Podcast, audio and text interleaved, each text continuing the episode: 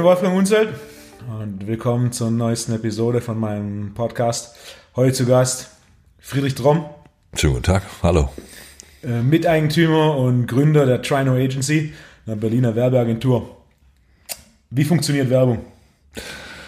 Wow, interessante Frage. Ähm, ich glaube, Werbung funktioniert so, dass du es schaffst, dass jemand fühlt, dass es klug wäre, etwas mit dir zu machen.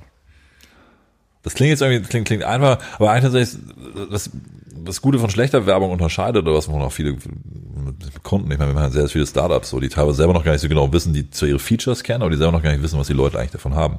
CBD war ein schönes Beispiel. Ähm, du musst dich halt mehr darauf konzentrieren, was dein Gegenüber davon hat. Ja, als die Werber angefangen haben, ja, wo kommt das Ganze her? Wie, wie viele Sachen aus, aus dem Krieg. Was noch kein stehendes Heer gab, sondern halt Leute rumgezogen haben halt Leute angeworben. Und denen haben, haben gesagt, so, pass mal auf, wenn ich hier rüber geht und hier, mitmacht und schnappt euch so eine helle Bade, dann passieren ganz wundervolle Sachen. Und ihr kriegt halt irgendwie, weiß nicht, Jungfrauen und Geld und Beute und all so Zeug. Und das Route basiert ja auch darauf, sie haben ja nicht gesagt, kämpfen ist ganz arg toll oder die helle, helle Bade ist so und so lang und das ist jetzt total super oder du kannst dir irgendwie einen schönen Hut aufsetzen, sondern du musst halt mit dem Benefit eigentlich reingehen. Das lange Rede, kurzer Sinn, wie funktioniert Werbung? Du musst tatsächlich verstehen, was der Benefit deiner Dienstleistung, deines Produkts oder deiner Marke oder deiner Person für dein Gegenüber ist. Also quasi welchen Wert vermittelst du und dann kommunizieren, dass der andere versteht, was er davon hat. Genau, das sind so die zwei Ebenen, die ich drin meine. Der andere muss es eigentlich fühlen, weil eigentlich kommt erst das Gefühl. Also, wenn du jemandem nicht vertraust, dann kann der lange rationale Gründe haben. Nicht, du bist ja auch verheiratet. Also, wir könnten bestimmt postrationalisieren, warum wir die Frau geheiratet haben und warum, warum deine beziehungsweise meine Frau die beste Frau der Welt ist. Am Ende geht es aber tatsächlich um das, um, um das Gefühl und das, das Vertrauen, das, das kannst du schlecht über rationale Argumente herstellen. Wenn die kognitive Dissonanz jetzt zu groß ist, ja, und da, also das, was du wirklich beobachten und messen kannst, zu sehr von dem abweicht, was du fühlst, dann kann das am Ende zum Problem führen. Was halt wie funktioniert gute Werbung? Du musst halt genau das Gefühl erzeugen, also in der Regel Gefühle von, von, von Vertrauen oder halt positive Gefühle, die du dann noch mit Argumenten hinterlegen kannst. Und dazu, um den Benefit für jemanden rauszuarbeiten, musst du halt erstmal eigentlich gucken, was demjenigen eigentlich fehlt. Und das ist ganz, wir haben bei Apple irgendwie relativ viel gelernt, das war eigentlich ganz spannend rauszufinden, bevor wir so eine Kampagne gemacht haben, wie wenn du kein iPhone hast, hast du kein iPhone hatte niemand das wirklich zwingende Bedürfnis, dass er sofort tot umfällt, wenn er nicht ein Smartphone gehabt hätte. Da war es noch geil, wenn du so ein Motorola Club Handy irgendwie hattest oder halt ganz viele Knöpfe auf so einem Blackberry.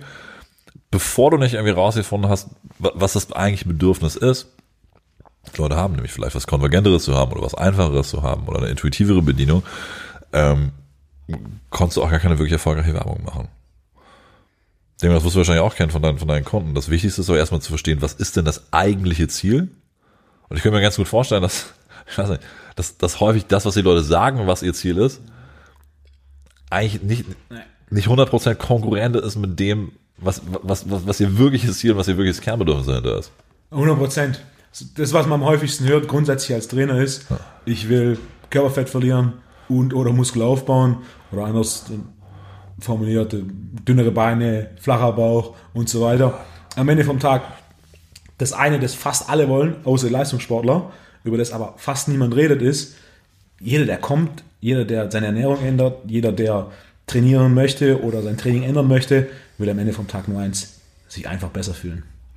Die absolute Mehrheit der Trainierenden sind wellnessorientiert, ob man das jetzt zugibt oder nicht. Der Nummer eins Grund, warum jemand seine Ernährung optimiert, warum jemand einen flacheren Bauch möchte, warum jemand dünnere Beine möchte, warum jemand ins Training geht, ist, weil er sich dann besser fühlt.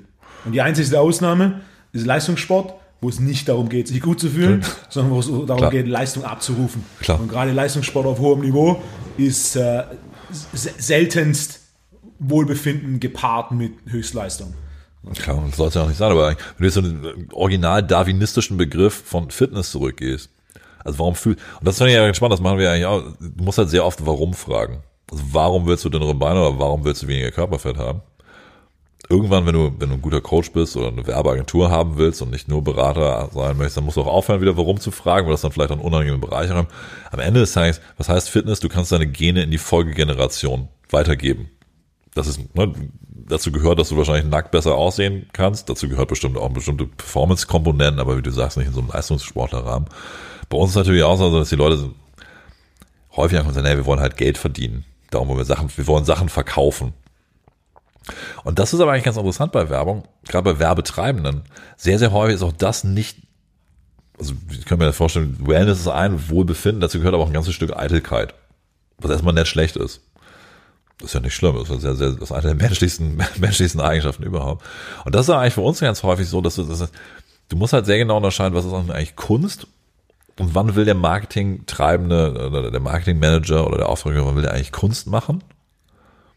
Und damit die Leute auf den Mexiko zu ihm hingehen und sagen so, hey, du bist aber ein cooler Typ. Und ich habe dann, ich weiß noch nicht, für welches Produkt du geworben hast, es war ein wahnsinnig lustiger Spot.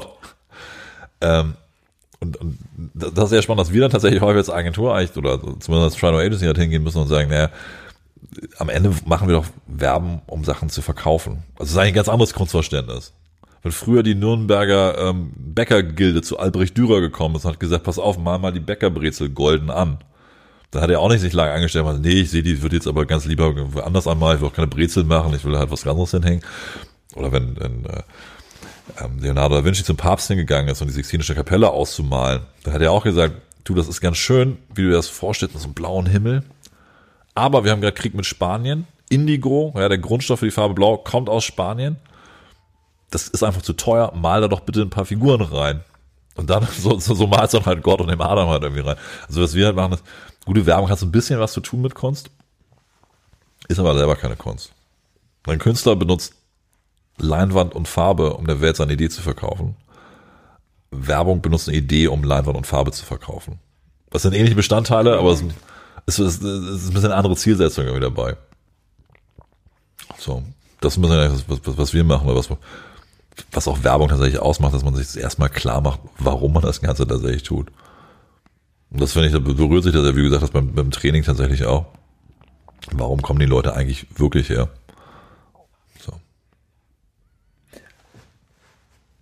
Beim Training, in den seltensten Fällen ist es so, dass ich die Warum-Frage so häufig stelle, aus dem genau gleichen Grund, wie warum es in der Werbung nicht notwendig ist, zu viel Warum zu fragen, sondern nur, weil mir das Ziel klar ist, ist es nicht so, dass ich der Überzeugung bin, dass es notwendig ist, dass der Kunde das Ziel verstehen muss.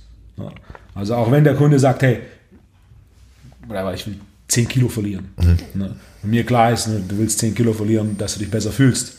Das ist nichts, was ich zwangsweise kommunizieren muss, sondern mein Ziel klar. ist am Ende vom Tag ihm zu sagen, was er tun muss, um sich entweder die 10 Kilo zu verlieren oder eben sie einfach besser zu fühlen. Das sind wir uns relativ ähnlich. Wir sind ja beides keine, darum sind wir beide keine Priester geworden. Das ist ja keine, das ist ja keine Predigt in dem Sinne, sondern ein, ein Beratungsgespräch. So. Trotzdem natürlich, also, wo es bei uns halt ein Stückchen weitergeht, wenn du halt versuchst, gerade wenn es um Sachen geht, die sich an heterogene Zielgruppen wenden. Ja, häufig willst du ja eine möglichst große Masse irgendwie ansprechen oder kannst, kannst du sogar selber noch, wenn du sagst, über Word of Mouth oder so, kriegst du ja ein paar Leute irgendwie ran, wenn du jetzt aber wirklich ein Millionenpublikum erreichen willst, ist es ja häufig gar nicht mehr so einfach, dass du nur es, ist, es geht nur noch um Wellness oder es, so, es gibt noch einen Benefit dabei. Und das ist eigentlich so das Spannendste bei unserem Beruf, rauszufinden, was der gemeinsame Nenner bei den unterschiedlichsten Leuten ist. Ja, du musst ja, ich weiß nicht, ob du Sinus-Milieus kennst, die, die, die, ich glaube, das war sogar die, die Brigitte, diese Magazin, diese Zeitschrift. Okay. Der Verlag hat irgendwann mal in den 60ern, glaube ich, gesagt, ähm, eine Zielgruppe nur über soziodemografische Faktoren, also Alter, Haushaltsnettoeinkommen und so weiter zu, zu, zu greifen, bringt da nicht so richtig viel weiter. Also stellen wir uns vor, ähm, The Prince of Wales und Ozzy Osbourne sind beide gleich alt, die sind beide Engländer, die haben beide ein unähnliches Haushaltsnettoeinkommen, die sind trotzdem sehr, sehr unterschiedliche Menschen. Die haben auch sehr unterschiedliche Bedürfnisse, die kleiden sich ganz anders, die haben ganz andere Markenwert, die sie umgibt. Insofern haben die dann versucht, das eher psychografisch zu clustern.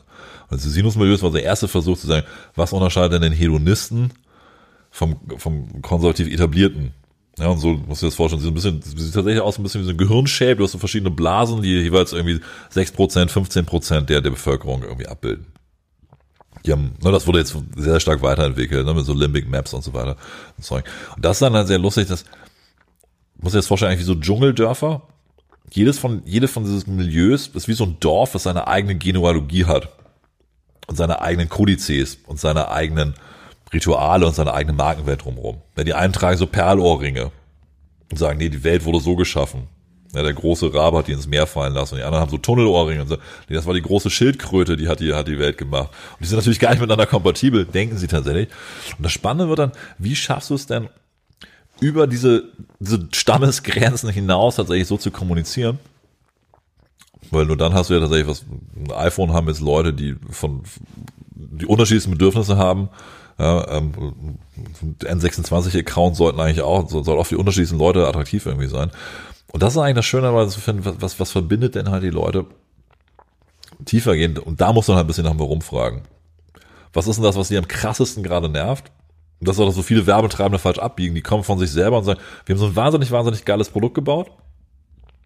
Das muss die Welt ja eigentlich lieben.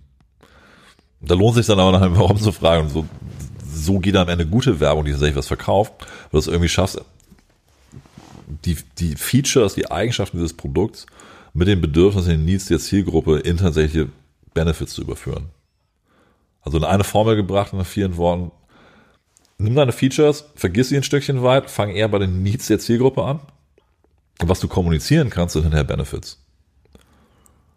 Das ist eigentlich so in, in, in Kürze gesagt, ob du jetzt einen Titel irgendwie machen willst für, ein, für, für eine Vortragsreihe oder ein Produkt benennen willst. Ähm, vergiss nicht, dass die Leute sehr eitel sind, aber stellen ihre eigene Eitelkeit ganz, ganz hinten an. Weil die, die kauft am Ende keiner. Ist ein guter Punkt. Gerade mit dem Beispiel iPhone, wenn du sagst interkulturelle Differenzen in der Werbung, es gibt tatsächlich extrem wenig Produkte, die wirklich in, in verschiedensten Kontinenten, Kulturkreisen und so weiter funktionieren. Und iPhone ist definitiv, das iPhone funktioniert in Asien, wie in Nordamerika, wie in Südamerika, wie in Europa.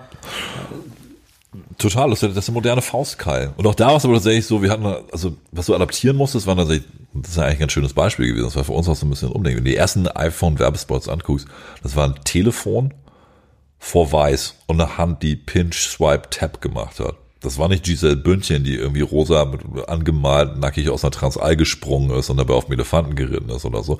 Das war einfach ein Telefon vor Weiß. Also eine ganz andere Art von Kreativität, was eigentlich, das bringt es aber eigentlich sehr, sehr gut auf den Punkt, was wir da gezeigt haben und wo es aus jedem Markt dann halt irgendwie eigene Teams gab, die dann ausgewählt haben, sehr, sehr lange, war immer ein sehr, sehr langer Prozess. Welche Apps sind denn so, dass das Leben sich wirklich zum Besseren verändert für die Leute?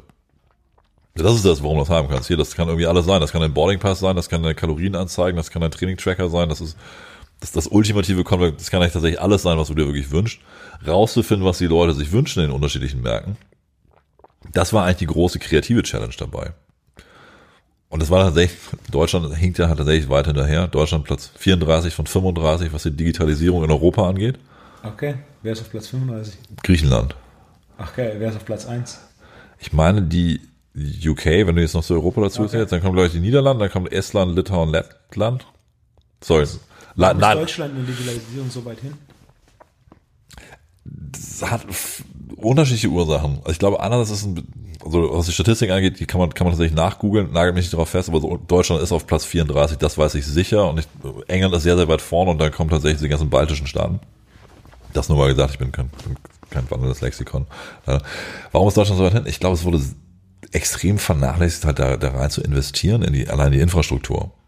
Also ich neulich meine, zu meiner Familie nach Amsterdam gefahren bin, zur Familie meiner Frau kam ich von Düsseldorf, ein Zug eingestiegen, hinter mir stieg ein Deutsche, stieg ein, Pärchen ein, sie war, sie war Deutsche, er war Engländer. Er war, hier gibt ja kein WLAN im Zug. Und so, ja, ist ja ein deutscher Zug. Also, das ist halt so, so Standard, wo man denkt, jedes, jedes andere Land, da würde das halt nicht gehen, das fehlt halt einfach so an, wirklich an der, an der technischen Infrastruktur. Dann man aber, glaube ich, auch noch dazu, dass die Deutschen halt das Volk sind, was halt, ja, meine, meine Urgroßmutter hat irgendwie dreimal im Laufe ihres Lebens ihr komplettes Vermögen verloren erstmal Kriegsanleihen für den Ersten Weltkrieg gezeichnet, das war nicht so richtig gut, dann kam irgendwie die Hyperinflation, dann kam halt irgendwie, lebte sie in der DDR, irgendwie, wo sie es wieder miterlebt hat. Auch, auch der Umgang mit Daten, also es gibt kaum Volk, was, was sich so dagegen wehrt, tatsächlich auch was von sich preiszugeben und sich so schnell so bespitzelt fühlen. Man muss sich vorstellen, die Staatssicherheit war, glaube ich, einer der größten Geheimdienste, die es irgendwie jemals gab, von, von, von 17 Millionen Leuten in der DDR, aber keine Ahnung, war fast eine Million irgendwann mal zu irgendeiner Zeitpunkt mit dabei. Und ich glaube, das prägt tatsächlich schon das kulturelle Bewusstsein so ein bisschen, dass die Leute sehr, sehr schwer tun hier damit. Ähm, also die Zurück, Zurückhaltung und Beständigkeit sind schon deutsche Tugenden. Die Frage, die Frage ja. aus meiner Sicht gerade im, im technologischen Bereich ist, inwieweit ist es von Vorteil, zum jetzigen Zeitpunkt der Digitalisierung sogar hinten ranzuhängen? Gerade wenn ich beobachte, nicht nur die Fitnesswelt, sondern allgemein, was online passiert, die Lebenserwartung eines Businessmodells oder die Lebenserwartung einer Technologie ist extrem kurz. Voll. In, inwieweit macht Sinn? Also ich kenne die Statistik aus dem Business. Wenn wir uns Online-Business anschauen, First Mover, also quasi die ersten, die ein gewisses Segment ja. besetzen, haben eine Erfolgswahrscheinlichkeit von 7% ja. versus Improver, die quasi zweiten, dritten, vierten sind, die ein gewisses Segment besetzen, haben eine Erfolgswahrscheinlichkeit von, von 48 Prozent. Absolut. Uber waren nicht die ersten, die versucht haben, Ta Taxis ja. online zu machen, aber Uber sind definitiv die. In Berlin gibt es sie mittlerweile schon. Bis sie in Stuttgart ankommen, dauert wahrscheinlich auch nicht mehr lang. Das haben wir ja auch gesehen. Wir haben jetzt, was nicht, in den letzten, wir haben China Agency gegründet, ich glaube 2012. Und seitdem haben wir durch so 170, 180 junge Marken begleitet. Und da, da siehst du genau das, also nicht, längst nicht alle davon schaffen das. Die wenigsten werden jetzt irgendwie Unicorns wie, wie, wie N26 oder wir kaufen ein Auto. Und wenn man jetzt die Faktoren sich anguckt, die wirklich dazu beitragen, die Idee, Funding, die Technologie dahinter, das Team dahinter, ist, glaube ich, einer der entscheidendsten tatsächlich wirklich das Timing. Also kommst du zu früh rein, das erleben wir immer wieder, ja, dass Leute ankommen und eigentlich, eigentlich haben sie das nächste YouTube, sie sind halt einfach aber so früh dran. gerade in Deutschland ist man häufig sehr viel zu früh dran. Das erlebt man dann tatsächlich, wenn Sie sagen, ja, in Staaten gibt es das ja tatsächlich in der Form schon, oder UK funktioniert das ja schon. Das Supplements war eigentlich ein schönes Ding. Vor, vor vier Jahren ungefähr kam alle an und wollten Supplement-Brand machen. Ich will jetzt keine Namen nennen, soll keine Eigenwerbeveranstaltung sein, meine Kunden bezahlen mich jetzt auch gerade nicht dafür. Aber sagen wir mal, wir haben eine Menge, es kam jede Woche welche an, die einen Businessplan hatten, Supplements zu machen. Und dann so Zahlen auch aufgerufen haben und gesagt haben, ja gut, aber in Staaten nimmt doch jeder, kenne ich von mir selber, als ich zur Schule gegangen bin, jeder, der im Varsity-Team war, mit 15, hat halt mindestens drei verschiedene Supplements genommen. Egal, ob jetzt Kugelstoßer waren oder, oder aber wenn du in den USA anschaust, gerade das Thema Supplements, ja. jede Mall hat einen GNC, so ein General Nutrition Center. Jede Klar. Mall hat einen Supplementladen und der ist recht unspezifisch und breit aufgestellt. Während wir in Deutschland gibt es in jeder Stadt ein, zwei Supplements-Läden, die nicht breit aufgestellt sind, sondern die einzige allein diese, diese Fitness, Bodybuilding, 16 bis 24 männlich Schiene fahren. Absolut. Aber das meine ich eben, das, da wird es halt sehr, sehr spannend, irgendwie, da kommen wir wieder zu den Needs halt irgendwie zurück. Während das so gelernt ist in den USA beispielsweise, mit, du bist ja nicht krank, sondern es geht um tatsächlich um Performance und das ist ganz normal. Das ist tatsächlich ein Supplement zu deinem harten Training und zu deiner Ernährung. Da beschäftigst du dich mit, wenn, du 14 oder 15 bist. Einfach weil es ein Teil, wenn du später mal aufs, auf, auf eine Ivy League Schule gehen willst, dann ist das auch, dann musst du halt ein guter Footballspieler sein. Für sehr, sehr viele ist das der einzige Weg, hier diesen, diesen Aufstieg zu schaffen, weil nicht jeder hat irgendwie Eltern, die Bock haben, da, weiß nicht, eine Viertelmillion für hinzublättern. In Deutschland ist es halt ganz anders, da brauchst du das tatsächlich gar nicht. In Deutschland hast du halt Pillen, wenn du krank bist. Oder Pulver. So zumindest war das noch und das merkt man jetzt auch, das findet natürlich auch ein Shift statt. Aber das war so ein bisschen, dass einige von den Businessmodellen haben es nett geschafft, weil die einfach viel zu früh dran waren und viel zu ambitioniert herangegangen sind und dieses ganze Wissen schon vorausgesetzt haben und dachten, naja, wir, wir, wir überspringen mal die erste Phase, wir gehen halt gleich irgendwie in die Mitte der Gesellschaft, was tatsächlich so gar nicht richtig funktioniert. Wie viel Prozent derer, die, die du begleitet hast, in den letzten fünf Jahren in, in, dem Segment gibt es noch, beziehungsweise. Von, von den Supplement Brands ja. tatsächlich eine. Die, die sind wahnsinnig erfolgreich. Und wie viel waren es insgesamt? Wir haben bestimmt sechs oder sieben, haben sich, haben sich im weitesten Sinne, nee, sogar das heißt, mehr. Also Eigentlich hast du fast 10, 15 Prozent haben es geschafft. Also einer von circa. 6, 8, du, 10. du sagst eigentlich, das Startup wird ungefähr genauso wie in Hollywood. Also ein Hollywood-Studio hat früher zehn Filme produziert. Einer davon war im Box-Office wirklich ein Hit. Ähnlich ist in der Startup-Welt tatsächlich auch. Und das hat, hat unterschiedliche Faktoren. Timing ist sicherlich eine Geschichte dabei. Dann kommen wir auch so Sachen rein wie, wirklich, das, als nächstes würde ich fast sagen, wirklich Vanity. Also wie, wie eitel bist du denn? Wie sehr denkst du denn, du kannst Leute wirklich umerziehen irgendwo hin? Und wie sehr nimmst du dir wirklich die Zeit, ihre tatsächlich nie zu verstehen und, und dich auch selber zu beschränken? Also die, die es geschafft haben, Foodspring zum Beispiel, das wäre auch reingegangen, wenn du den Markt anguckst, was heißt denn Positionierung? Positionierung heißt eigentlich, eigentlich heißt nicht Positioning, sondern No-Sitioning. Was genau ich denn nicht machen? Und genau wie du gesagt hast, guckst du den Markt an, du hast früher eigentlich nur so Player wie, wie MyPro, MyProtein oder so. Es war alles Doppel-Bizeps-Pose, 8-Pack, äh, unerreichbares Ideal eigentlich und das war damit interessant für ein, für ein sehr, sehr kleines Milieu eigentlich von Leuten. Ja, also zwar altersübergreifend, würde ich wieder sagen, aber du musst schon, du musst schon extrem Bodybuilding-Komplex haben, du musst schon irgendwann extreme Machtlosigkeit physischer Form erfahren haben, damit du sagst, ich will wirklich in diese Nische natürlich rein oder du bist Leistungssportler.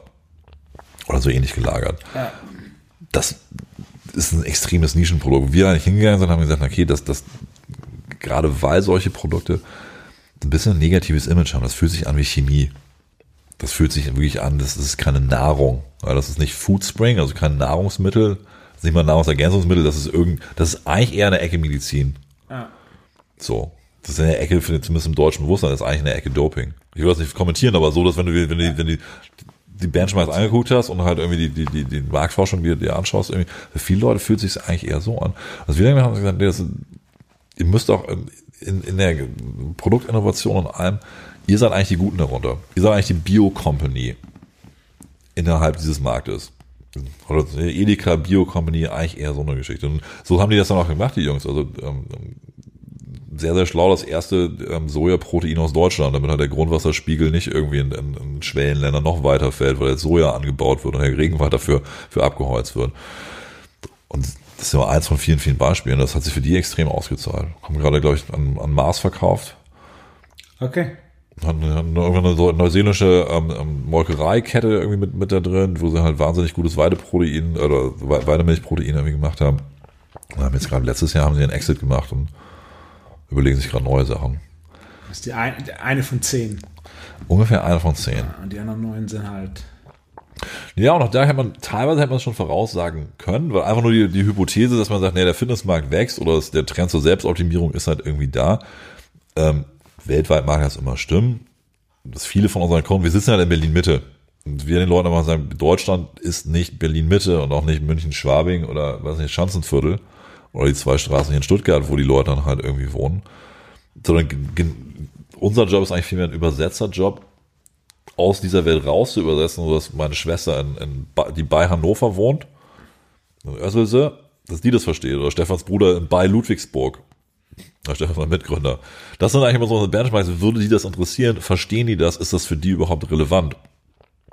Und da biegen viele Leute, glaube ich, falsch ab, weil die einfach sagen, wir wollen nur, dass unsere Kumpels im Soho House, die auch alle auf der WHU waren oder irgendeiner anderen Business School, dass wir vor denen halt gut dastehen. Und das ist ein bisschen kurz gedacht häufig. So. An der Zielgruppe vorbei.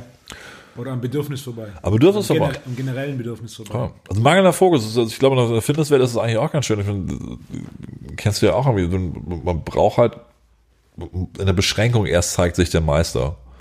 Ja, wenn du irgendwas, wenn du alles für alle machst und irgendwie noch eine Wellness und hier noch eine Sauna und da noch was rein und tausend Geräte, aber dann auch Crossfit und noch, und noch ein Kampfsportgym machst du halt gar nichts richtig. Und das, ähm, Je größer die Zielgruppe, desto kleiner die Zielgruppe. Absolut, wenn, du, wenn für alle Leute alles bist, ist für niemanden irgendwas. Ist auch schön, wie geht gute Werbung? Du musst halt polarisieren. Das muss nicht immer nur krawallig irgendwie sein. Also es muss nicht nur eine Publikumsbeschimpfung sein, das denken dann auch viele Leute, weiß ich, vielleicht als, als Künstler hast du es hart in der Gesellschaft, das ist meistens sehr sensibel und dann rächst du dich halt damit und beschimpfst, beschimpfst die Leute. Das verkauft in der Regel nicht so viele Sachen. Ausnahmen bestätigen die Regel. Aber auch wirklich genau sagen, okay, eine Kampagne, die 20% Fans hat und 80% Ablehnung, ist deutlich besser als eine, die 100% Leuten einfach egal ist. Weil die löst halt keinerlei Handlungsimpulse aus, sondern flackert einfach so vorbei. Wenn du, weiß nicht, eine halbe Sekunde Zeit hast, eigentlich auch wenn du eine Pre-Roll dir anschaust, ja, das geht dann halt fünf Sekunden, danach kannst du es wegklicken. Wie viel Prozent der YouTube Pre-Rolls, diese 5 Sekunden Clips werden weggeklickt? Kennst du eine Statistik? Ich habe keine Statistik, aber viele, viele, viele, viele, ich kenne auch keine offizielle Statistik, was überhaupt veröffentlicht ist. Müssen wir einfach reingucken. Sagen über 90 Prozent. Und das ist natürlich auch da wieder, zeigt eine gute Mischung. Also A, ist, ist die Aussteuerung der Media so erfolgt, dass du überhaupt mit einer Zielgruppe in Kontakt trittst, die dieses Bedürfnis hat, was die Marke bedient. Und dann ist es aber auch tatsächlich so, so spitz und so positionierend halt irgendwie auf den Punkt gebracht, dass die Leute innerhalb von drei Sekunden maximal, eigentlich besser von einer Sekunde verstehen, okay, was ich eingangs meinte, ich fühle, es wäre klug, wenn ich mich weiter mit dieser Sache beschäftige. Und was anderes kannst du eigentlich auch nicht machen. Was anderes kann auch Werbung nicht tun. Also Spots sind, man sagt immer, Fernsehen ist halt irgendwie tot. Die Deutschen gucken immer noch, weiß nicht, dreieinhalb Stunden Fernsehen. Eigentlich sogar noch ein bisschen mehr. In welcher Zielgruppe? In der die Geld hat. Nein, also klar, klar haben, ähm, merkt man das natürlich schon in der Vermarktung, dass die ganzen äh, großen, großen Häuser, ähm, dass die klassischen, dass TV eigentlich heutzutage Total Video bedeuten muss. Also dass du, dass du Videocontent auch in andere Kanäle ausspielen musst. Nach wie vor sind aber die, also gerade die Deutschen, auch da wieder haben ein bisschen Sonder, Sonderrolle, die gucken noch wahnsinnig viel lineares Fernsehen. Und klar gibt's ja, die ältere Zielgruppe. Ich habe vor kurzem Ja. mitbekommen, ich habe einen Kunden, der für einen großen Versandhandel ähm, arbeitet Ja. und wir haben darüber geredet und die, die bauen jetzt einen Online-Shop. Und ich war so, wie ihr baut jetzt einen Online-Shop? Hey, Ja. wir haben bis jetzt noch keinen Online-Shop gehabt. Und ich so, wie kommen die Bestellungen? Über 90% der Bestellungen via Telefon. Ja, Schicken absolut. einen Katalog raus und, und dann natürlich, Absolut. klar, unsere Zielgruppe ist 50 plus. Ja, Wer absolut. von der Zielgruppe 40 minus bestellt via Katalog. Das ist alles online und am besten nicht mal online Desktop, sondern online mobil. Total, total. Aber da musst du ja wieder, da hilft es ausnahmsweise, die Soziodemografie anzugucken, wie alt der Durchschnittsdeutsche tatsächlich ist. Also das ist tatsächlich eine Geschichte unserer Gesellschaft. Und dann, das, wenn du das auch noch korrelierst mit, mit, mit Mediennutzung und auch Barvermögen, das ist eine sehr, sehr interessante Zielgruppe. Also für, Was nicht, ist das deutsche Durchschnittsalter aktuell? Weißt du auswendig? gut über 40, oder? 43 oder so, dachte ich so. Würde ich jetzt so schätzen. Dann Vermögensverteilung ist definitiv weiter oben. Die ist definitiv weiter oben. Also was sehr, sehr gut funktioniert, so mit so einer Plattform wie Makler zum Beispiel. Die haben, klar, buchen viele Leute dann irgendwie auf, auf Spartensender was ein oder versuchen das halt online zu machen. Für die funktioniert ganz, ganz klassisch einfach nur, geh zum ZDF und lass dann einen Werbespot laufen, gerne auch mit Leuten, die, die, die deutlich 40 plus sind. Mach das Ganze möglichst authentisch, also möglichst, möglichst wenig, möglichst dokumentarisch. Das ist tatsächlich nachweislich das, was am aller, allerbesten funktioniert, wo du die größten Markenbekanntheit kriegst und auch tatsächlich die meisten, was jetzt gerade, also versuche jetzt mal Immobilien, jemanden zu finden, der seine Immobilie irgendwie zu verkaufen will. Da generierst du am, am meisten Kontakte, am meisten, am meisten Action wirklich. Das heißt, Fernsehen ist nicht tot, sondern Fernsehen so. ist am Sterben. Es stirbt und es wird noch 30 Jahre weiter sterben. Es wird, es wird, es wird ein sehr, sehr, sehr, sehr zäher, langer Todeskampf werden. Für mich einer der Momente, wo ich dachte, wow, Fernsehen, langsam ist vorbei, war so vor sechs, sieben Jahren. Das war, ah, wenn ich mich richtig erinnere, war es um die Weltmeisterschaft Fußball und durch die Sender gesappt und dann war Pro 7, war kurz nach 8 Uhr und dann kam eine Werbung für Proteinpulver Ja. Und dann hat eine Stimme gesprochen und dann dachte ich, Moment, die Stimme kenne ich. Ja. Und dann war es so, okay, fuck, das ist Fritz. Ja. Und da war so ein Punkt, Punkt Nummer eins, Werbung für Proteinpulver im Fernsehen, Klar. kurz nach 8 auf Pro 7. Ah, ja. Das wäre vor 15 Jahren, 10, 15 Jahren unzahlbar Klar, gewesen. Klar. Und dann, okay.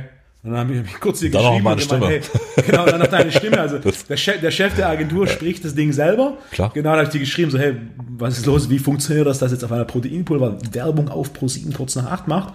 Und wieso sprichst du das Ding selbst? Und dann war im Endeffekt, ne, deine Antwort war, okay, wir haben das Gesamtpaket gebaut und Werbung im Fernsehen funktioniert einfach mittlerweile, dadurch, dass quasi ja, Werbebudgets aus dem Fernsehen abgezogen werden. Und da, Das Gute ist, du kannst Fernsehen immer noch wahnsinnig gut messen. Du kannst es besser messen als jemals zuvor.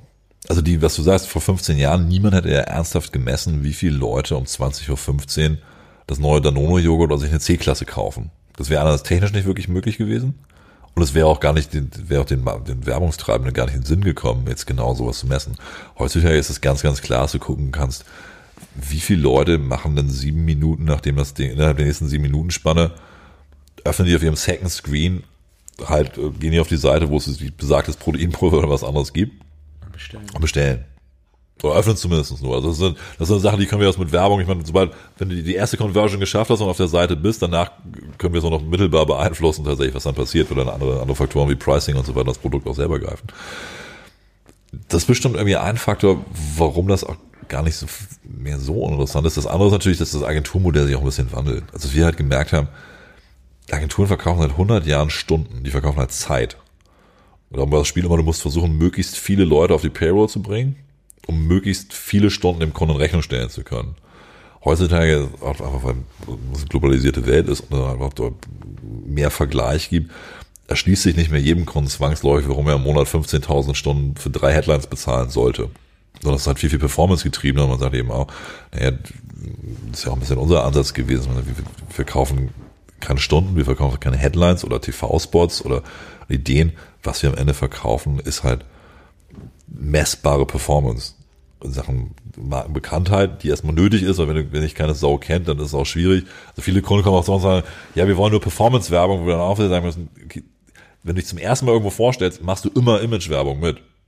Also du stellst dir jetzt vor, also du kannst jetzt nicht erwarten, dass es jemand einfach kauft, ohne dich zu kennen. Das funktioniert halt nicht so ganz. Insofern, ähm, beide Sachen kannst du aber tatsächlich auch wirklich messen. Ist Social Media Werbung nicht messbarer Zumindest einfach messbarer, weil du alles auf dem gleichen, gleichen Kanal hast, direkt siehst, was wurde geklickt. Du hast alles auf dem gleichen Kanal. Also, also technisch kannst du, kann, kannst du natürlich andere Kanäle auch so messen. Es schwierig ist natürlich eine Conversion von einem Plakat beispielsweise jetzt irgendwie zu messen. Wie groß ist die, gibt's da, gibt's da Richtwerte aus Erfahrungen? Wenn jetzt wenn um 20.05 Uhr Werbung X für Produkt X kommt, Ja. welchen Anstieg an Website-Klicks habe ich in den folgenden 10 Minuten? Also das kommt natürlich, das kommt sehr auf den, auf den Sender, auf das Produkt, auf die Marke an. Das kommt auf an, ist das schon bekannt oder noch nicht. Was ist ein guter Prozentsatz basierend auf den Erfahrungen? Gute Prozent ist, der Server bricht zusammen. Tatsächlich, tatsächlich ein paar, Welt. Nee, pa pa pa passiert tatsächlich. Also, du kannst, das ist schon, ein paar Mal passiert, tatsächlich. Also gerade für Produkte teilweise, die, wo, wo du eigentlich, wo du noch nicht mal eine Nullmessung gemacht hast, weil die noch gar nicht so lange am Markt waren. Ja, nimm sowas wie irgendwie Geschenkideen oder halt ähm, auch so ein, so ein Foodspring und solche Geschichten. Das sind eigentlich ganz schöne Beispiele. Wenn du tatsächlich von Null kommst, das kennst du ja aus dem Training auch, wenn jemand kommt, der noch nie in seinem Leben was gemacht hat, kannst du, kannst du mit, relativen, mit Basics in, in der ersten Zeit halt einen, Progress machen, den du danach eigentlich gar nicht mehr, äh, gar nicht mehr reinholen kannst. Und das ist tatsächlich so, dass du sagst, da du halt wirklich gucken, wer ist, wer ist denn genau deine Zielgruppe? Ist die 40 plus oder ist die nicht 40 plus? Ich würde jetzt nicht hingehen und sagen, du musst jetzt zwangsläufig ähm, Fernsehwerbung machen, wenn du jetzt ein, ein, Jugendprodukt hast. Ja, das würde ich wahrscheinlich von abraten. Auch, wie gesagt, TV echt als Total Video zu begreifen. Denn Video ist ja auch in Social Media, was, wenn du Informationen rüberbringen willst, genau das Mittel der Wahl tatsächlich. Also das machen wir tatsächlich. Ne, klar können wir jetzt noch einen Aufsatz darüber schreiben und sagen, die Leute lesen sich das jetzt irgendwie durch. Und bestimmt gibt es auch jemanden, der das Transkript von, von dem Podcast jetzt rein, reinlesen wird. Das sind aber nicht so, nicht so wirklich doll viele Leute, würde ich sagen. Und, äh, ein interessanter Punkt ist da mit dem Podcasten. Ich habe auch erst die letzten zwei, drei Jahre selber welche gehört und dann in Betracht gezogen, einen zu machen und jetzt erst vor ein paar Wochen den ersten gemacht. Und einer der, der Punkte auf dem Weg dahin war im Endeffekt die Aussage, dass es erst einmal in der Geschichte der Menschheit ist, dass das gesprochene Wort größere Reichweite und größere Relevanz hat als das geschriebene. voll. Ja, Absolut. Bücher ähm, war, war der erste Weg, quasi für die Masse zu, zu ver, verbreiten und dann definitives Internet der nächste Schritt und jetzt haben wir ne, Radio on Demand, Demand in, in Form von Podcast mit, deutlich einfachem, deutlich einfachem Zugang. Was halt mein Job als Copywriter, wie das auf Englisch heißt, halt deutlich, also eine schöne Herausforderung ist, an der man halt wachsen kann. Ich glaube, also was, oder was wir auch beobachten ist, die Leute können auch gar nicht mehr so viel lesen. Dadurch, dass sie nicht mehr so viel lesen, können, also lesen sie deutlich langsamer.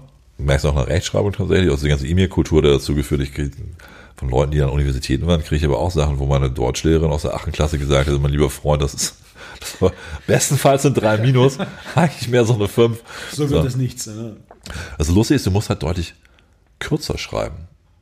Und das Gute ist, wo sich alle Schriftsteller einig sind, ich weiß nicht, es wird Lincoln zugeschrieben, es wird auch Goethe zugeschrieben, hätte ich mehr Zeit gehabt, hätte ich weniger geschrieben. Ja, Stephen King on, on Writing. Der zweite Draft muss immer 30% kürzer sein als der erste, weil der beste Tipp, den er hier vom Verlag gekriegt hat, wo seine Skripte abgelehnt wurden. Und das finde ich eigentlich, eigentlich sehr, sehr spannend. Also noch kürzer, noch mehr die Sachen auf den Punkt zu bringen. Und da wieder dieses No-Positioning-Prinzip. Also jeder hat eine To-Do-List, die wenigsten Leute haben eine Not-To-Do-List. Aber die Sachen, auf die man verzichtet, ähm, werden, werden eigentlich noch, noch wichtiger, je mehr Angebot eigentlich da ist. Einer der kommenden Episoden, einer der Monologe wird mehr Erfolg im Training durch die Via Negativa, quasi den Ansatz, anstatt Dinge hinzuzufügen, Dinge wegzulassen, was ein deutlich einfacher Weg ist, um zum Erfolg zu kommen. Anstatt darauf zu fokussieren, okay, d- das ist das, was mich zum Erfolg bringt, was schwierig planbar ist im Training. Andersrum zu sagen, okay, das sind Dinge, die dafür sorgen, dass ich keinen Erfolg im Training habe. Was viel einfacher zu identif- identifizieren ist, Beispiel, nicht zu schlafen oder nur fünf Stunden zu schlafen, ist definitiv etwas, weiß jeder. Das heißt, wenn ich Erfolg im Training will, anstatt mich auf Details zu konzentrieren, muss ich mich darauf zu konzentrieren, Absolut. Okay, nicht wenig zu schlafen. Das ist tatsächlich einer von den, einer von den Speeches, die ich auch mal gemacht habe. Where not to win the pitch. Also niemand kann dir erzählen, wo du einen Pitch gewinnst. Da sind, das ist eine, der Algorithmus hat ein bisschen viele, bisschen viele Variablen, dass man, ich kann über sechs Stellen sagen, wo du ihn auf, auf, auf jeden Fall verlierst, wenn du es da halt irgendwie nicht richtig machst. Also da eher wieder das Weglassen und das Fokussieren auf, auf, auf die wesentlichen Geschichten. Und das ist ja auch das, wenn man das wieder zur Werbung zurückbringt. Es gab ja schon immer richtig viele Kanäle. als ich gelernt habe, irgendwie in den 2000er Jahren, da haben wir von integrierten Kampagnen gesprochen, ja, eine Idee, so ein, so ein Nukleus und den kannst du in die unterschiedlichen Kanäle ausrollen. So viel hat sich eigentlich nicht geändert. Es gibt halt viel, viel mehr neue Kanäle, aber so neu sind die auch nicht, denn ganz ehrlich, der große Unterschied zwischen einer Edgar-Karte und einem Rectangle-Banner ist ein bisschen im Zentimeterabmessung. Ansonsten stehen da halt Wörter drauf und manchmal gibt es noch ein Bild dazu. Und schön ist, wenn die Wörter und das Bild irgendwas miteinander zu tun haben. Ob du jetzt lineares Radio hast oder halt einfach nur über auditiv halt eine Botschaft rüberbringst oder auch was ich mit TV meine, ob das jetzt auf dem Screen läuft und du lineares Ding einschaltest oder es irgendwie jetzt YouTube Preloader läuft oder halt auf, auf einem Social Media Kanal. Das menschliche Gehirn, wo das Ganze reingeht, hat sich jetzt nicht so krass verändert in den letzten zehn Jahren, auch wenn man das manchmal gerne annehmen möchte. Und da merkst du halt eben auch, du kannst ja nur eine Botschaft richtig rüberbringen zu einer Zeit so eine Sache, wenn du gute Werbung machen willst, reduziere einfach da die Botschaften, die du, die du rüberbringen willst. Vor allen Dingen die weniger Zeit und die weniger Platz und die mehr Störrauschen drumherum ist, dass, dass desto weniger Botschaften kannst du einfach reinbringen. Das war das Kuriose, wenn Leute ankommen und ihren USP, die Unique Selling Proposition, uns ins Briefing reinschreiben. Wollen sie nicht eine Unique Selling Proposition haben, sondern mindestens ein halbes Dutzend die teilweise auch noch sich vielleicht entgegenstehen oder die halt völlig austauschbar sind und gerade eben nicht unique Selling Propositions sind, sondern Selling Propositions. Also wenn man jetzt als, als kostenloser und ungefragter Ratschlag, wenn du willst es nicht verkauft in Deutschland, sag einfach, es ist online, ja, oder es ist nur digital, es ist einfach und es gibt ganz viel. Und damit hast du eigentlich alles gesagt, was den Leuten, Leuten richtig Angst macht und verhindert, dass sie Bock darauf haben, sich weiter mit deinem Produkt auseinanderzusetzen. Ja. Gerade Finanzwerte, wir haben wahnsinnig, gerade, gerade gibt es ja wahnsinnig viele Sachen im Fintech-Bereich, also neue Banken und neue Wege anzulegen. So, und auch das ist halt immer ein bisschen hinzugehen und zu sagen, ich habe einen passiven Robo-Advisor. Das ist eigentlich so, als ob du, also niemand mag Roboter, niemand mag Finanzberater. Und wenn du das beides jetzt zusammenbringst, hast du einen Wolf-Hai geschaffen und sagst jetzt, hey, vertrau mir, Schatz. Das ist das kann eigentlich, das kann eigentlich nicht wirklich funktionieren. Und da jetzt dahinter zu gucken, was brauchen denn die Leute wirklich? Was ist denn was, was sie auch verstehen können? Das ist eigentlich einer der schönsten Jobs der Welt. Das ist eigentlich eine Frage, ob es überhaupt noch Arbeit ist. Die Frage, inwieweit ist es, wie weit oder wie weit wird Fintech für die breite Masse relevant? Also gut wäre es, wenn es das, wenn's das würde. Denn sonst wären einfach sehr, sehr viele Leute. Oder wie schnell ist es wieder outdated? Wenn du jetzt anschaust von wenn wir beim Finance und mhm. Investment Banking, äh, das hat im Endeffekt angefangen, indem Kaffee in den USA und, und, und, Rohwaren in den USA verkauft wurden, bevor sie geerntet wurden. Und die im Endeffekt den Profit gemacht haben, wenn sie Leute nach, nach Afrika und Südamerika geschickt haben, die dann prognostiziert haben, wie die Ernte wird. Klar. Und basierend auf dieser Prognose wurde dann schon mal in den USA vorab verkauft. Äh, und wenn man dann gut prognostiziert hat, hat man eben besser verkauft als ähm, als eigentlich geplant, bis hin zu dann hierher Hedgefonds 80er, 90er, New York, bis hin dann zu diesem ähm, Fast Trading, wo, wo in, in Millisekunden ähm, via Computer gehandelt wird und so quasi kleinste, kleinste Beträge, die sich dann eben über die Zeit kumulieren, erwirtschaftet wurden, hin jetzt zu der Idee, dass der Roboter, das gibt es jetzt auch schon seit sechs, acht Jahren, dass Klar. es ersten Angebote gibt, dass der Roboter im Endeffekt basierend auf Algorithmen entscheidet, ähm, ich investiere hierhin, ich investiere dahin oder dann auch schnell genug Entscheidungen zu treffen. Also eigentlich wäre es für die Deutschen, ich meine, du bist ja auch nicht wirklich repräsentativ, weil wie in vielen anderen Bereichen hast du einfach einen extremen Wissensvorsprung gegenüber dem, ich nenne es mal ganz, ganz einfach, soll gar nicht abfällig sein, aber der, der Durchschnittsdeutsche. Also während 43 Prozent der Niederländer Aktien als Teil ihrer Altersvorsorge haben. Ist ganz selbstverständlich ist, dass man auch darüber sprechen kann, so über Fußballergebnisse, über das Wetter. Welche, wie machst du denn das? Wie sorgst du denn dafür vor? Haben halt sieben Prozent der Deutschen Aktien als ihre Altersvorsorge. Das mag jetzt ein bisschen raufgegangen sein, aber es war, das ist, glaube ich, die Zahl von 2015. Hat sich vielleicht ein bisschen verändert. Nichtsdestotrotz, man fährt bei Groningen über die Grenze irgendwie und dann hat plötzlich, das ist ein völlig anderes Mindset und es ist total undenkbar, dass man jetzt so als, als Turbokapitalist irgendwie da rumspekuliert, was ja noch so ein bisschen das Image ist, was sich jetzt aber auch verändern.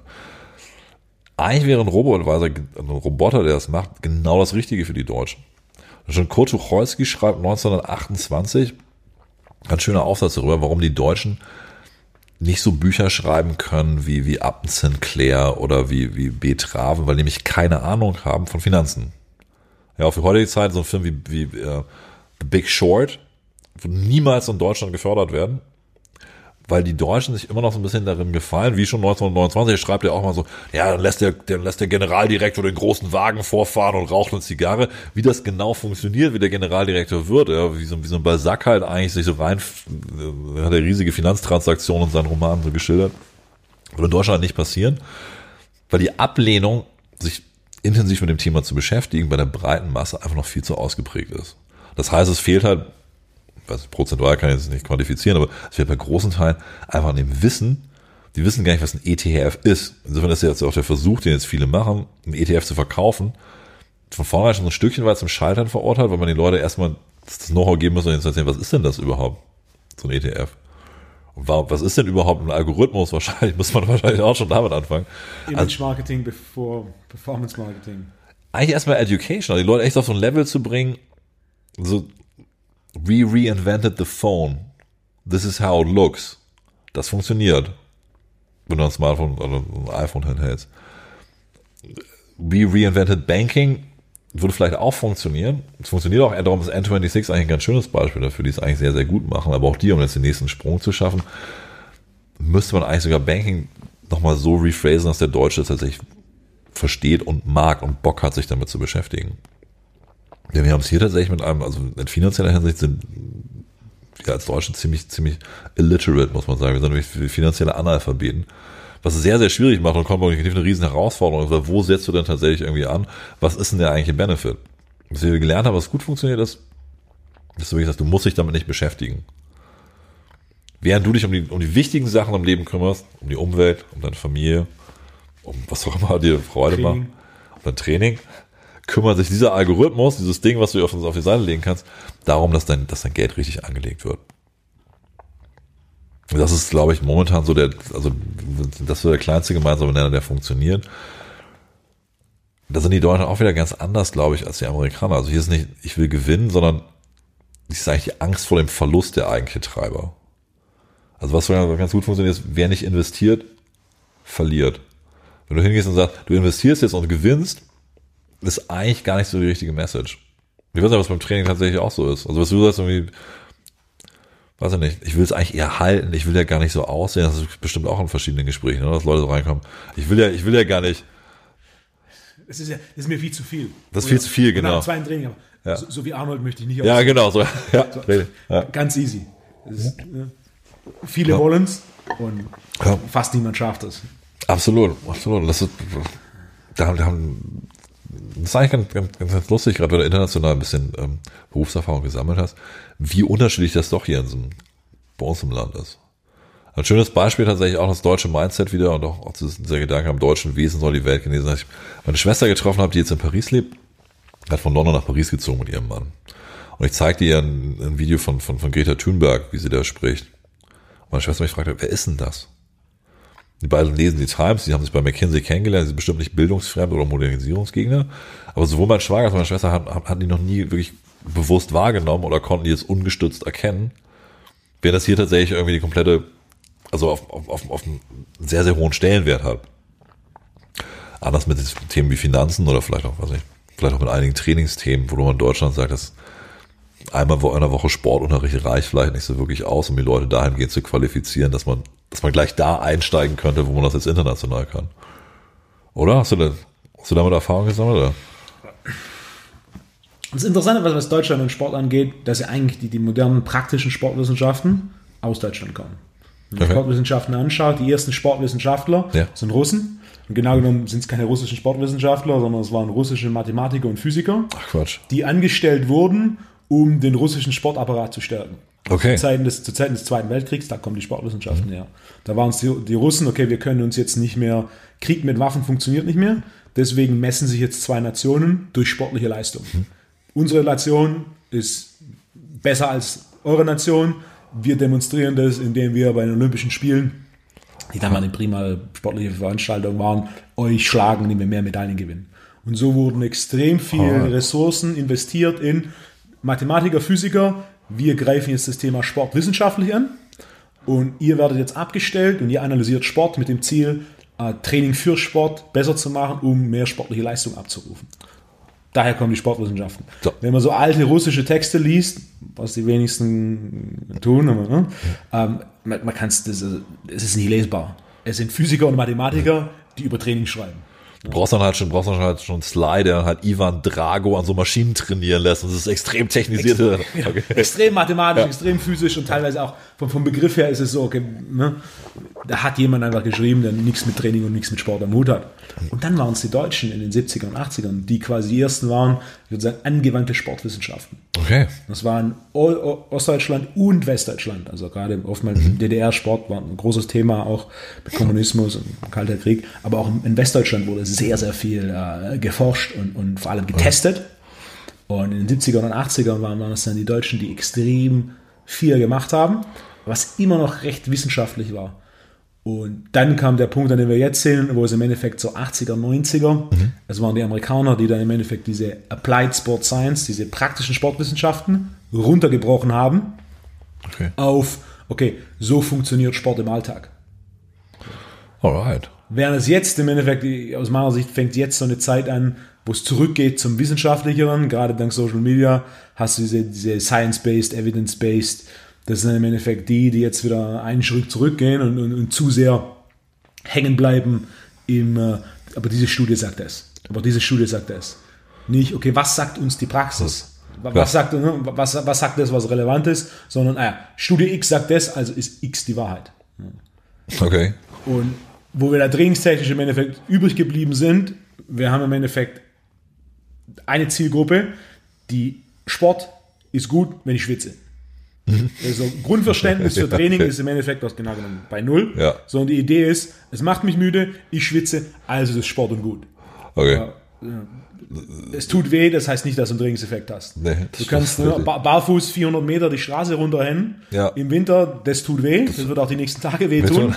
äh, aber ein Trainingseffekt da, dass er weiter ist nicht. Ne? ist halt. Gutes Training besteht nicht primär aus, okay, es tut weh, es ist unangenehm, ich schwitze. Ja. Soll- Und soll dann natürlich die, die, die zweite Gruppe, die sich, die sich zu sehr in, in der Theorie verliert. Ne, Das sind Hm. diese äh, 75 Kilo Bodybuilding-Experten oder die, die, die, die Powerlifting-Experten, die eine Kniebeuge von 140 Kilo und Bankdrücken von 110 Kilo haben. Und von denen gibt es ja heute mehr als je zuvor. Klar. Äh, So, so Armchair-Experts. Das halt, ja, das halt ein bisschen, also Social Media ist, ist wahrscheinlich ja auch nochmal so ein Treiber irgendwie, dass halt jeder so eine Plattform halt irgendwie wirklich hat und dass es halt sehr, sehr schwierig wird, auch da die, Die Inflation ist extrem hoch. oder? Gerade oder bei Social Media, was ich teilweise, dann, dann, dann siehst du durch Zufall. Ich mache bei Facebook gar nichts und bei Instagram, ich habe im Endeffekt, ich folge eine Handvoll Leute und davon sind es vier, die regelmäßig posten. Und ich folge ihnen, weil mich tatsächlich jeder Post, den sie posten, interessiert mich. Klar. Und ich lese jeden einzelnen Post. Wenn ich das nicht tun würde, würde ich diesen Personen nicht folgen. Gelegentlich stoße ich dann über irgendwelche Accounts und auf einmal ist da jemand, der 60 Millionen Follower hat. Und ich habe den Namen noch nie gehört. und das, Wer, aber, wer, wer ist es? das, das ist eben das Krasse dabei, dass, um das tun zu können, was für dich selber so kuratieren zu können, brauchst du ja schon ein ziemlich solide, solides Fundament von Wissen. Und das ist, glaube ich, was viele Leute irgendwie vergessen, so, das, wenn dieses Fundament irgendwie nicht da ist, darum, das passiert, wenn du dich mit Leuten unterhältst, wenn ich, ich muss ja häufig, du sitzt so in qualitative Marktforschung drin, hast eine Fokusgruppe irgendwie da. Und Thema Netflix ist da immer ganz spannend. Du fragst die Leute, ich meine, Netflix, ja, Disney macht zwölf Produktionen im Jahr, in derselben Zeit macht Netflix 700. Die haben den geilsten Algorithmus, die können ja genau auslesen, wer hier an der Rheinsburgstraße Filme mit Prinzessinnen und Drachen mag und können dann dementsprechend ausrechnen, lohnt sich das, einen Film mit Prinzessinnen und Drachen zu produzieren. Und wenn ja, als Animationsfilm oder können wir, den, können wir das zweite Game of Thrones halt irgendwie machen. Nichtsdestotrotz höre ich dann immer wieder, ja, wir haben das zwar, wir haben auch diese ganzen anderen Plattformen, ja, analog dazu auf vielen anderen, so, geht eigentlich in jedem, jedem Kanal, in jedem Digitalkanal. Aber sitzen wir davor, dann komme ich abends von der Arbeit, ja, ein Bauchchirurg, also wir reden nicht mit blöden Leuten oder so, die, die, die prinzipiell das, das, das intellektuelle Kapital fehlen würde, sich zu orientieren. Ich komme wieder, ich gucke mir das eine halbe Stunde lang an, ich habe überhaupt keine Ahnung, was ich gucken soll. Ich, ich mache einfach wieder den Fernseher an. Also das kriegst du, und das, ist- das ist ja auf allen Sachen, wenn du in der Studie sagst, jetzt lese ich heute die eine Studie, die dies sagt, morgen lese ich die andere Studie. Das zieht sich hier durch. Zum, zum Glück reden wir nicht über Politik, aber da wäre da wäre es genau das gleiche mit irgendwelchen Fake News. Ich glaube, das richtig kuratieren zu können, setzt einfach schon so viel Kompetenz halt irgendwie voraus, dass, dass es noch ein ganz, ganz schön weiter Weg sein wird, bevor das wirklich eine Masse durchdrungen hat, oder? Die, die Frage ist, wo kommt die Kompetenz her? Die, die Kompetenz bei Social Media auszuwählen, was wertvoll ja. ist und was nicht, kommt nicht davon, Social Media zu konsumieren. Absolut. Sondern die Kompetenz aus meiner Sicht kommt daher, sich die theoretische Basis aufzubauen. Und aus meiner Sicht gibt es zwei primäre wertvolle Wege, eine theoretische Basis zu einem Thema aufzubauen. Das ist Punkt Nummer eins, äh, ein Thema in Person zu studieren. Klar.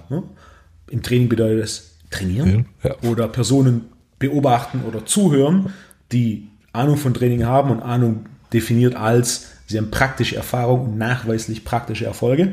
Das ist Ahnung und nicht, wer fünf Bücher, Bücher gelesen hat, hat noch keine Ahnung.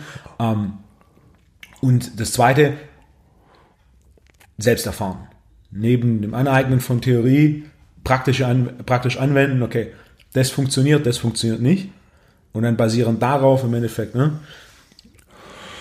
Du brauchst zu wissen, okay, das ist meine Basiskompetenz. Die Basiskompetenz basiert auf dem theoretischen Wissen, das ich mir angeeignet habe, durch Lesen, Zuschauen, Zuhören, in Kombination mit meiner praktischen Erfahrung, die mir gezeigt hat, okay, ich trainiere so, bin ich dadurch stärker geworden, habe ich dadurch Muskeln aufgebaut. Ich ernähre mich so, fühle ich mich dadurch besser. Bin ich dadurch leistungsfähiger oder erreiche ich das Ziel, das ich durch die Ernährungsumstellung erreichen will? Körperfett runter, Muskel rauf, oder fühle ich mich besser, zurück zum Wellness. Und die beiden Dinge erlauben dann im Endeffekt auszuwählen, also, ne, als, als Kompetenzkreis oder als Basiskompetenz, was wähle ich aus, was verfolge ich, was hat tatsächlich Wert. Du brauchst eigentlich tatsächlich, also um es anders ein Wort zu verdichten, Selbstbewusstsein. Also du musst eigentlich wissen, was, was du, wo du selber stehst, wofür du eigentlich stehst, was dich wirklich interessiert, warum du dich mit Sachen beschäftigst. Und du musst dir das so weit bewusst machen, dass du in der Lage bist, die Sachen dann auch richtig einzusortieren. Wenn du gar kein Raster hast, wo du es irgendwie reinpacken kannst, wenn du gar kein Karteikartensystem hast oder, oder ähm, kein Ordnungsprinzip, wo die ganzen Informationen reinkommen, macht dich, glaube ich, Social Media nachweislich eher unglücklich. Weil du vergleichst dich mit Leuten, die unerreichbar sind. Ja, wenn du jetzt hingehst und sagst, also du, du kein Selbstbewusstsein, sondern du weißt gar nicht, wo du selber stehst. Guckst dir aber jetzt einfach nur die Bilder von Leuten an, die schon seit 15 Jahren halt einfach wahnsinnig hart trainieren. Vergleichst dich damit, ist es relativ sicher, dass du dich sehr, sehr schlecht fühlen wirst. Und das genau das Gegenteil von Wellness tatsächlich ist weil du dich selber gar nicht realistisch verordnet hast und das gar nicht, gar nicht einsortieren kannst, wie lange haben die denn trainiert, was, was ist denn überhaupt dazu nötig, halt so auszusehen und einen Körperfettanteil von, von sieben Prozent zu haben. Und das zieht sich wahrscheinlich durch alle anderen Lebensbereiche durch. Du sagst, ich bin halt vollkommen wertlos, weil ich kann nicht Gitarre spielen wie Keith Richards oder ich kann nicht schreiben wie der oder jener. Ist eigentlich das, was ja eine sehr schöne Sache sein könnte, was dazu beitragen könnte, dass du dich eigentlich besser fühlst. Oder auch dann deine eigenen Progress-Tracks oder halt jeden Tag wertvolle Informationen hast, die, die, die dich halt bereichern im, im, im Kopf, dass das genau eben nicht eintritt. Und das ist so ein bisschen eine Sache, die, glaube ich, auch da, wo viel zu wenig in die Ausbildung, in die Infra, Infrastruktur im Kopf investiert wird der Leute, gerade von jüngeren Leuten, um die Sachen halt tatsächlich irgendwo einordnen zu können und erstmal so ein System zu schaffen. Eigentlich eine Bank zu schaffen, ein Konto zu schaffen, auf das die Informationen halt irgendwie fließen können. So ist es also sehr, sehr verstreut. Und wenn du jetzt anguckst, dass, keine Ahnung, 47 Prozent der Millennials in Staaten halt unter Depressionen leiden, ist es, ist es nicht unbedingt ein Zeichen von, von Wellbeing. Vor allem in Relation dazu, dass wir nachweislich es geht uns besser, wir haben ein höheres Maß an Gesundheit, Wohlstand und Sicherheit als je zuvor. Gleichzeitig jedoch ne, noch nie haben die Leute noch nie haben die Leute so lange gelebt. Noch nie haben die so viel verdient. Noch nie war es irgendwie so einfach, alles irgendwie zu konsumieren, was du haben wolltest. Also noch vor 100 Jahren betrug die Lebenserwartung in Berlin-Wedding meines Erachtens irgendwo 35 Jahre ungefähr.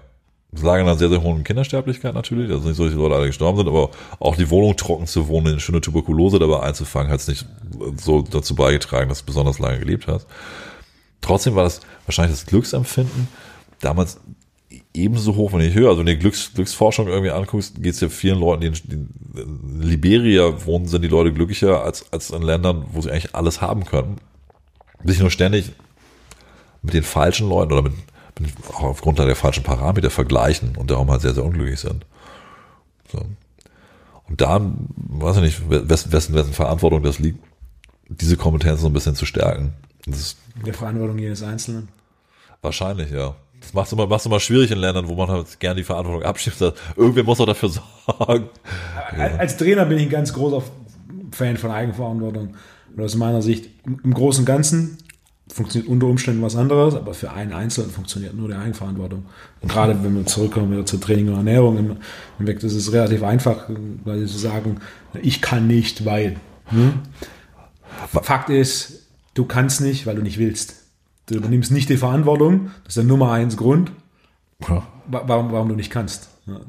Hast, hast du das häufig so? Machst, oder machst du so Compliance-Regeln mit den Leuten? Na, Ich coache weder Commitment noch Compliance, Okay. weil Commitment und Compliance nicht coachbar sind. Statistisch gesehen, Commitment und Compliance von außen zu verbessern, funktioniert nicht. Statistisch gesehen. Das heißt, es gibt einzelne Fälle. Klar. Und natürlich baue ich, baue ich meinen, meinen Coaching-Ansatz so auf, dass es einfach ist, Dinge umzustellen. Klar. In Normalzeiten Schritt für Schritt. Ich, ich, ist nicht so, dass ich komme und dir einen Zettel gebe und ab sofort drei Minuten nach sieben musst du 185 Gramm Huhn und 3,7 Gramm Mandeln essen und, und, und so weiter. Und dann im Laufe des Tages, da ist natürlich extrem schwierig, compliant zu sein. Ich bin großer Freund von Prinzipien und, und, viel Flexibilität. Am Ende vom Tag die Compliance, das umzusetzen, muss jeder selbst mitbringen. Ja, denn wer die Compliance nicht mitbringt, für mich Zeit und, Energie zu investieren, in Compliance zu verbessern, es funktioniert einfach nicht. Hast du manchmal so Fälle, die so ein bisschen, so ein bisschen modernen Ablasshandel machen und sagen, pass auf, ich gehe jetzt aber, ich gehe zum, Mittlerweile weniger als je zuvor. Ähm, einfach nur über die Selektierung von Kunden, aber auch das, was ich präsentiere und die, den Fakt, dass ich relativ wenig Werbung mache und relativ wenig Marketing mache. Das heißt, der, der mich findet, der braucht einen relativ langen Weg, um dann tatsächlich zu entscheiden, Kunde zu werden.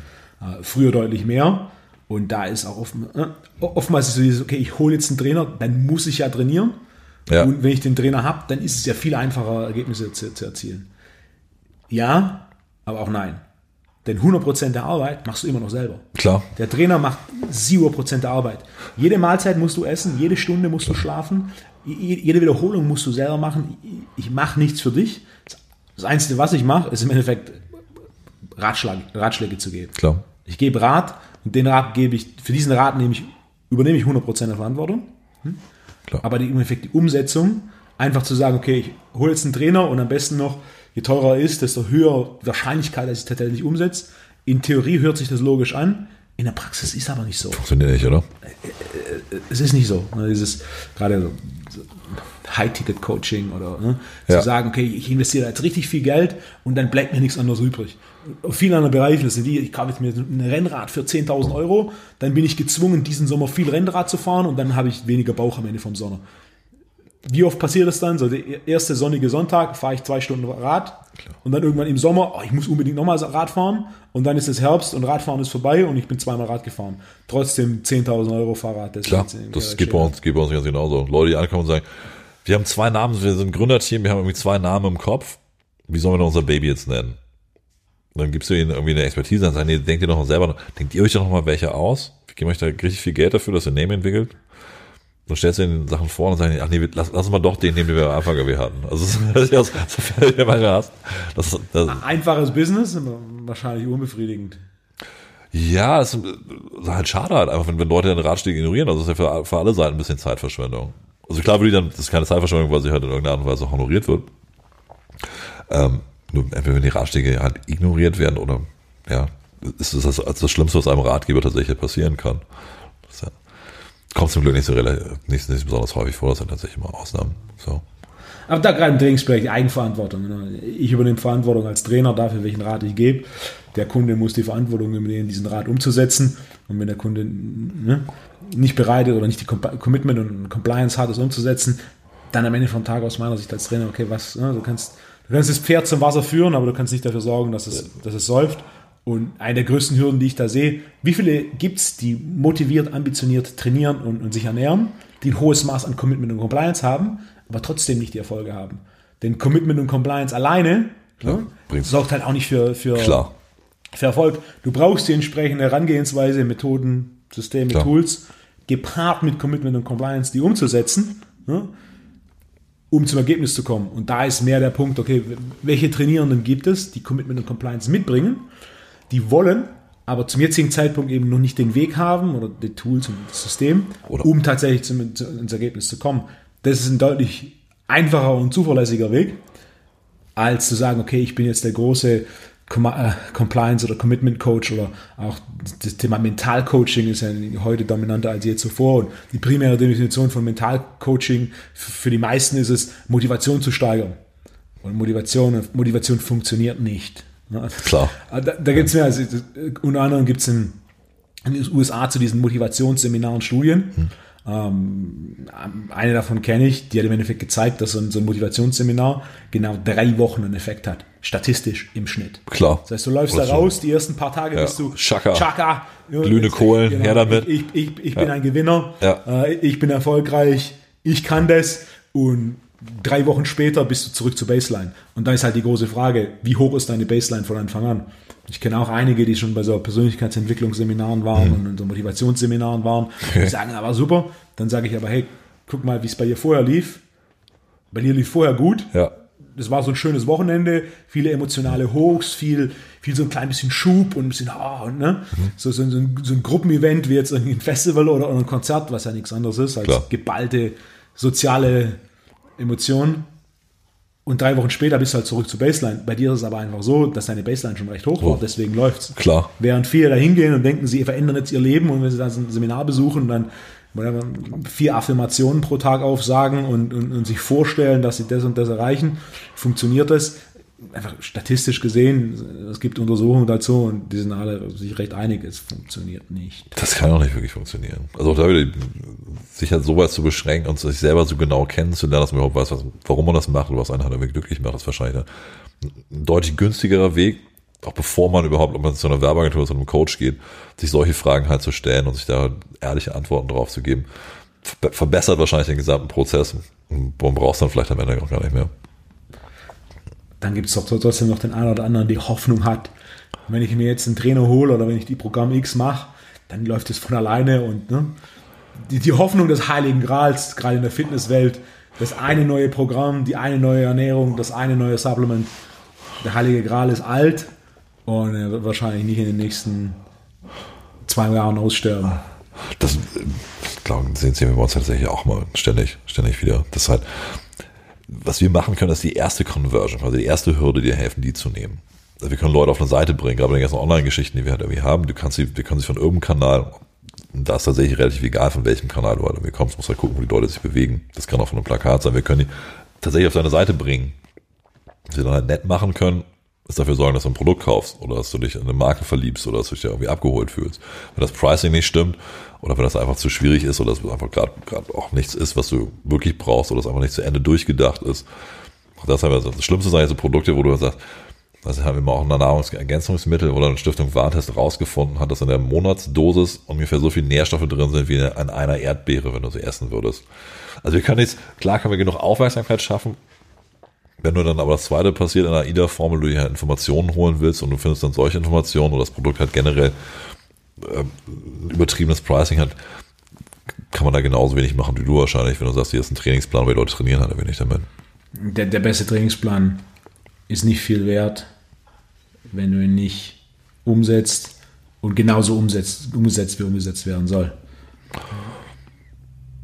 Ja, in der richtigen Zeit für die richtige Person also ein klassischer Trainingseffekt ist, ich hole mir eine Zeitschrift oder jetzt auf Social Media, ich gucke, wie Person X trainiert und dann Person X trainiert so, Klar. die hat irgendwas oder sieht irgendwie aus, wie ich will, also trainiere ich auch so, dass ich so werde. Ein einfacher Denkfehler, den jeder, der trainiert, schon mal gemacht hat. Die meisten verstehen relativ schnell, okay, so funktioniert es nicht. Nichtsdestotrotz, ne, die Hoffnung. Das ist, ja, das ist ja ganz spannend, das ist ja genau das Gleiche, was bei uns halt auch passiert. Also wenn die Leute ankommen und sagen, ja, jetzt muss man halt Social Media Werbung machen oder muss TV-Sport Werbung machen oder muss halt irgendwie Out-of-Home Werbung machen oder muss einen Namen haben, der irgendwie ein Neologismus ist und der darf auch nicht mehr als vier Buchstaben haben. Das ist eigentlich genau, das ist eigentlich ein ganz schönes Bild, was du beschreibst. Ich kaufe mir halt irgendwie eine Flex oder eine, eine, eine, eine andere Zeitung, gucke mir halt irgendwie das Sixpack-Programm an und erwarte, dass es halt in vier Wochen jetzt genauso ist. Also auch da muss man wahrscheinlich ein bisschen, ein bisschen individueller vorgehen, um wirkliche Ergebnisse zu haben. 100 Prozent. Wenn es die eine Werbung geben würde für alles, dann hättest du keinen Job. Wenn es das eine Trainingsprogramm geben würde, das für alles funktioniert, dann hätte ich keinen Job. Oder beide Jobs wären überflüssig. Ach so. Individualized Ads ist genauso notwendig wie Individualized Training. und Individualized Nutrition. Ein schönes Wort zum Sonntag, Digga. Schon vorher, Guter Punkt. vorher trainieren gehen. Trainieren, vorher eine Runde Mittagessen. Das tun wir. Mich An alle. vielen, vielen Dank, ey. Es war sehr, sehr schön hier zu sein. Ich begleite hier jetzt schon seit ich, weiß nicht, damals warst du noch Personal Trainer vor, was haben wir jetzt kennengelernt? Vor Gut zwölf, zehn Jahren. gut zehn Jahren, zehn, zwölf Jahren. mich, damals warst du mit, mit Mitte 20, warst du Creative Director bei der Stuttgarter Dependance von einer der größten Werbeagenturen der Welt. Genau, du wirst, du wirst du Ich- ich- Personal ich Trainer angestellter Personal Trainer Puls. in äh, Impuls. Stuttgarter Fitnessstudio. Und schön heute mit dir hier, Mike, zu sein. Vielen, vielen Dank fürs Gespräch, Digga. Sehr gern. Vielen Dank an alle Zuhörer und auch an alle Zuschauer. Und, äh, bis zur nächsten Episode. Bis zur nächsten Episode.